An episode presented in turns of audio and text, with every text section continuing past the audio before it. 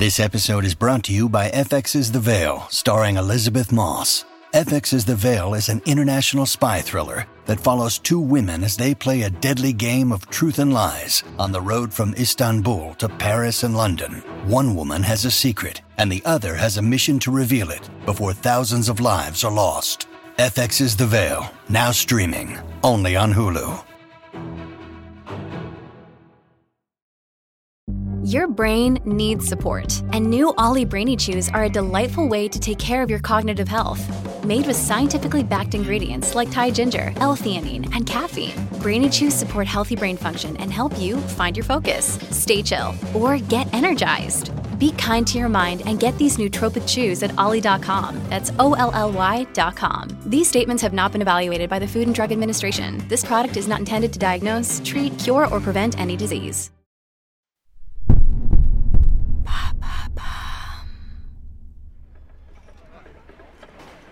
Hiver 1360. Le givre a recouvert les rues de Paris. Les petites maisons de bois et de torchis de la capitale grincent sous le vent de décembre. Le soleil se lève à peine, mais on s'active déjà près de l'église Saint-Jacques de la Boucherie, à deux pas de l'hôtel de ville. Les Lombards, ces prêteurs sur gage aux méthodes parfois douteuses, accueillent leurs premiers clients de la journée. Les tanneurs frottent leur peau en cadence, faisant planer devant leurs ateliers une forte odeur de graisse et de cuir. Des échoppes de bouchers et des écorcheries s'écoule le sang des bêtes abattues au petit matin. En ruisseaux rouges et bruns, il vient laver la neige amoncelée sur les trottoirs. Ce quartier de Paris, aujourd'hui central, est alors le royaume méprisé des viandes et de l'argent. Mais au milieu de ce décor sordide, une minuscule vitrine fait exception. Celle d'une boutique à l'angle de la rue des Écrivains et de la rue Marivaux. Sur l'enseigne, une fleur de lys. Et à l'intérieur, éclairée par les premières lueurs du jour, une montagne de parchemins, de manuscrits et d'encriers. Là, installé devant un pupitre, un homme d'une trentaine d'années s'affaire méticuleusement. Il est copiste, scribe, libraire, mais aussi relieur, enlumineur et maître de calligraphie. C'est bien simple, sa profession couvre tout ce qui a trait de près ou de loin au livre. L'imprimerie n'existe pas encore et l'immense majorité de la population est alors illettrée. Son travail est donc d'une importance cruciale pour comprendre et transmettre le savoir de l'humanité. Du moins, c'est ce qu'il croit. Mais sa boutique reste souvent bien vide. L'espace d'un instant, son esprit s'égare et sa plume dérape. Une rature. Il faut tout recommencer. Le poing serré de frustration, il se lève, s'approche de la fenêtre et regarde Paris s'éveiller d'une nuit glaciale. Une barbe brune épaissit son visage, mais ses joues sont creusées par la faim. Et sous ses yeux noisettes à l'éclat toujours vif, il a les cernes roses des travailleurs acharnés que la fatigue finit toujours par rattraper. Après quelques minutes de pause, l'homme pousse un soupir et se remet à son pupitre en espérant simplement vendre un peu plus de livres l'année prochaine.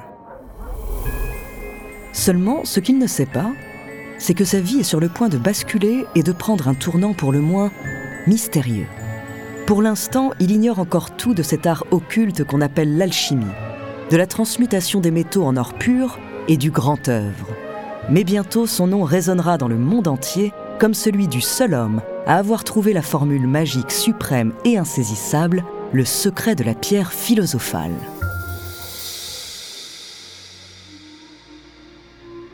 Bonjour, je suis Andrea Brusque, bienvenue dans Les Fabuleux Destins.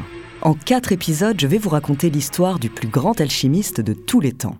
Pleine de mystères, de science et de magie, sa légende a inspiré des générations de savants et laissé sa marque dans notre imaginaire collectif. Son nom, Nicolas Flamel. De ses débuts en tant que libraire à la discipline occulte qui l'a rendu célèbre, découvrez la première partie de son fabuleux destin.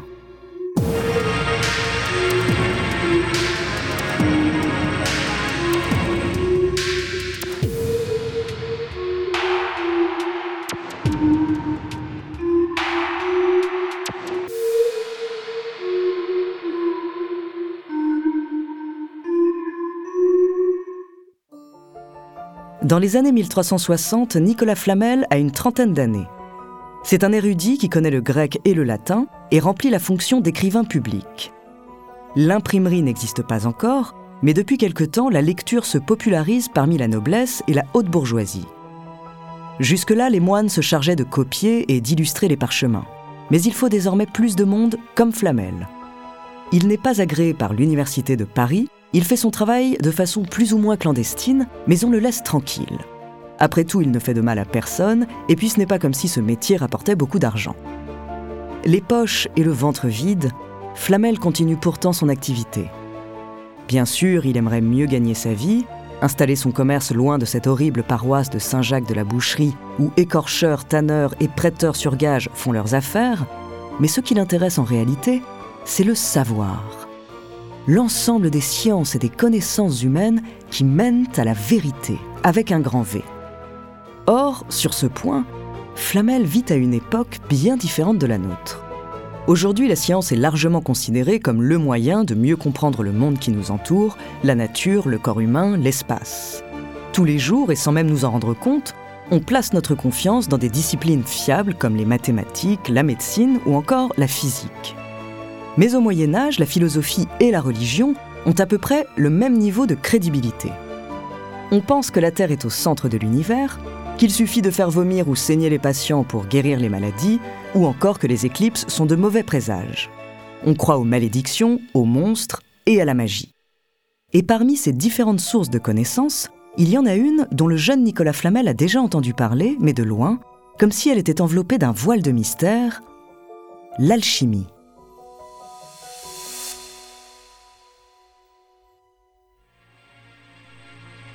Avant de continuer cet épisode, nous voulions vous remercier pour votre écoute. Si vous voulez continuer de nous soutenir, abonnez-vous à la chaîne Bababam Plus sur Apple Podcast, cela vous permettra une écoute sans interruption. Ou bien écoutez ce message de notre partenaire sans qui ce podcast ne pourrait exister. On se retrouve tout de suite après.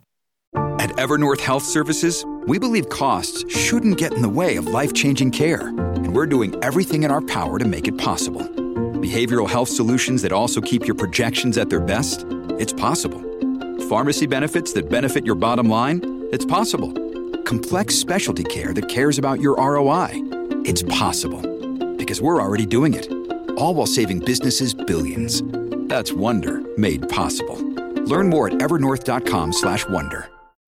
When you need mealtime inspiration, it's worth shopping Kroger, where you'll find over 30,000 mouthwatering choices that excite your inner foodie. And no matter what tasty choice you make, you'll enjoy our everyday low prices, plus extra ways to save, like digital coupons worth over $600 each week. You can also save up to $1 off per gallon at the pump with fuel points. More savings and more inspiring flavors make shopping Kroger worth it every time. Kroger, fresh for everyone. Fuel restrictions apply.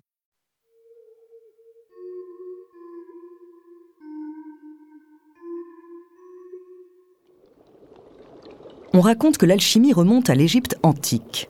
Des forgerons et des artisans y auraient inventé un art mystique et l'auraient tenu secret pendant des siècles. L'art de transformer le métal brut en or pur. Et cet art se serait perdu comme le mystère des pyramides. Les siècles suivants, on fabrique des alliages, on raffine les minerais et on arrive même à teindre les métaux en doré, mais pas à les changer intégralement en or. Ces chimistes du métal, on les appelle des alchimistes. Et ils sont convaincus de pouvoir aller plus loin qu'une simple imitation, de pouvoir transmuter du plomb, du fer ou du mercure pour obtenir la matière la plus précieuse du monde. Entre l'Antiquité et le Moyen Âge, ils sont nombreux à se lancer dans cette quête réputée quasiment impossible. Le monde arabe fait énormément avancer les techniques métallurgiques. Mais jusqu'en 1360, personne ne remet la main sur le secret bien gardé des Égyptiens. Personne ne parvient à créer de l'or. Car pour y arriver, il faut trouver une formule chimique et magique infiniment complexe, celle de la pierre philosophale. La pierre philosophale est une substance, pas vraiment une pierre, plutôt une poudre ou bien un liquide, un élixir. En fait, on ne sait pas vraiment ce que c'est, pour la bonne et simple raison qu'aucun être humain jusqu'au XIVe siècle n'a réussi à la fabriquer. Mais les alchimistes savent qu'elle existe. Elle est la clé de tout. La condensation ultime du savoir, la matière première du cosmos d'où dérivent toutes les autres. transformer le plomb en or n'en est que l'une des multiples propriétés. Car on dit que la pierre philosophale permettrait aussi de guérir les malades et surtout d'offrir à son créateur la vie éternelle. Certains sont sceptiques et ne voilà qu'une légende, mais les alchimistes, eux, dédient leur existence entière à sa recherche. Bien sûr, ils font des expériences, manipulent, font fondre et réassemblent les métaux dans des laboratoires de fortune, mais pour eux, l'alchimie, c'est aussi un mode de pensée, une doctrine mystique, une quête spirituelle. Pour purifier la matière, il faut également se purifier soi-même. La pierre philosophale ne peut être fabriquée que par celui qui a atteint la plénitude de l'esprit. Seulement, à ce moment-là, l'Église est toute puissante en Europe. Et l'orthodoxie chrétienne voit d'un très mauvais œil ces savants fous qui tentent de devenir immortels. Vouloir se rendre l'égal de Dieu est un blasphème impardonnable. Alors on pratique dans la plus grande discrétion. En Europe, les traités d'alchimie se vendent sous le manteau. Les parchemins de cet art occulte sont écrits en langage codé. Des suites de caractères imagés en forment les lettres et donnent les clés de certaines équations. Des cercles d'initiés se forment et se réunissent à la nuit tombée dans les sous-sols des châteaux et les arrière-boutiques. C'est toute une société secrète de chercheurs, mi-scientifiques, mi-magiciens, qui partagent en cachette leurs découvertes dans l'espoir un jour de parvenir au grand œuvre, la fabrication de la pierre philosophale. Alors, étant donné ces précautions, il est normal qu'un petit libraire parisien, tentant de gagner sa croûte comme il peut, n'ait jamais vraiment eu accès à ce mystérieux savoir. Du moins, jusqu'à ses 30 ans. Car en réalité, Flamel va bientôt faire un rêve qui va tout changer. Un rêve étrange, prémonitoire, sans lequel lui et sa boutique seraient à jamais tombés dans l'oubli. Nicolas Flamel est sur le point d'être initié à l'alchimie. Et dans les années qui vont suivre, ses recherches vont prendre la forme d'une course contre la montre. Trouver le secret de la vie éternelle avant de mourir. Trouver le secret de la pierre philosophale.